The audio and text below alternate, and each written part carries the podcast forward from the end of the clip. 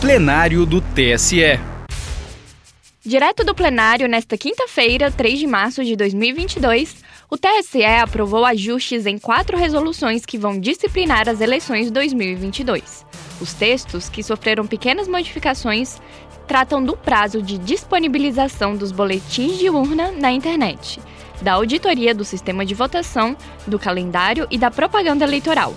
Confira os destaques de cada norma, todas elas de relatoria do presidente do TSE, ministro Edson Fachin, na íntegra a seguir. Vamos às quatro instruções sobre a relatoria da presidência que estão eh, na pauta administrativa para o dia de hoje.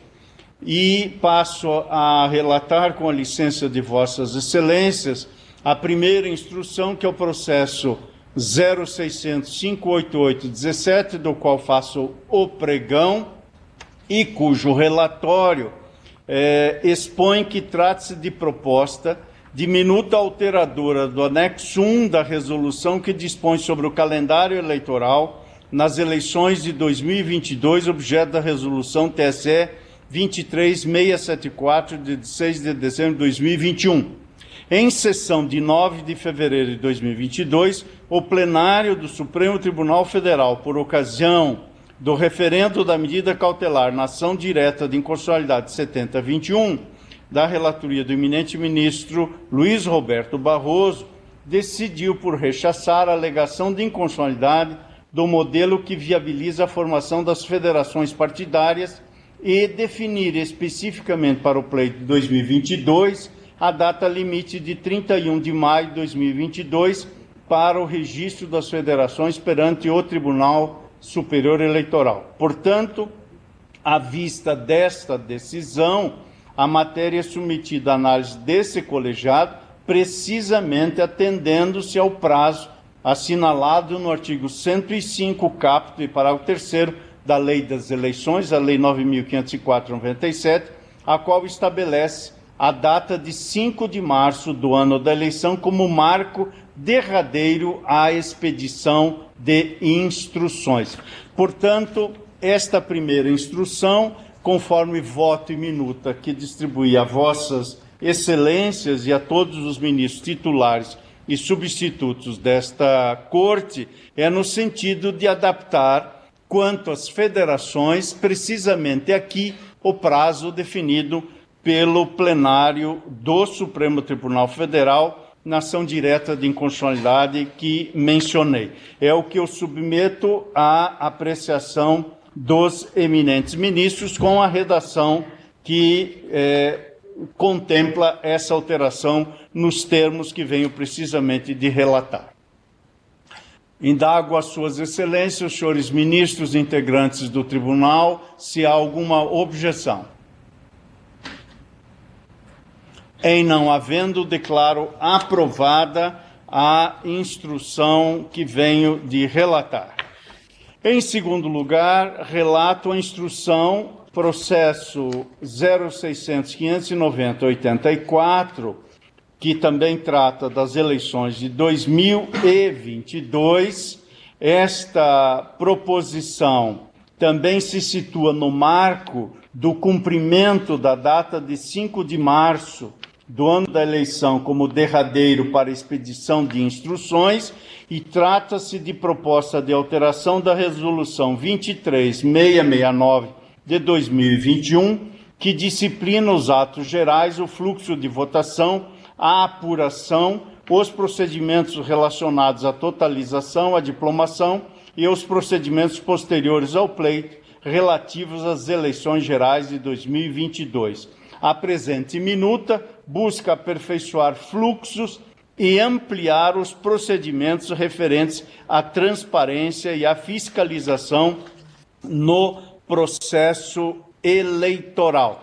Portanto, o que aqui se prevê é uma alteração pontual no sentido de acolher é, no prazo em que isto é possível, seja até 5 de março, a ideia, aqui tornada norma, como está sendo proposta, de ampliar o acesso à informação e, consequentemente, favorecer a máxima fiscalização e transparência, para que cidadãs, cidadãos, partidos políticos, federações, candidatos e candidatos possam visualizar no sítio eletrônico desse Tribunal Superior os boletins de urnas e tabelas de correspondência encaminhados para totalização ao longo de todo o período de recebimento e não mais em três dias, como preconizava a alteração original. É o que trago à deliberação e submeto à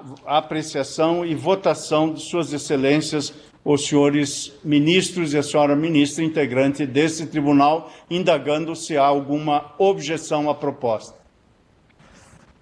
Não havendo, declaro também aprovada esta instrução. A terceira instrução, senhores ministros e senhoras ministras, e faço também o pregão, é o processo 0600 747 28, que trata de proposta de alteração da resolução 23673, que regulamenta em caráter permanente os procedimentos de fiscalização e auditoria do sistema eletrônico de votação a presente minuta também busca aperfeiçoar fluxos e ampliar os procedimentos pertinentes à transparência e à fiscalização no procedimento eleitoral. O que aqui, em suma, se propõe, consoante voto e minuta que fiz chegar a, a vossas excelências, é nos termos do que já mencionei, ampliar o acesso à informação e favorecer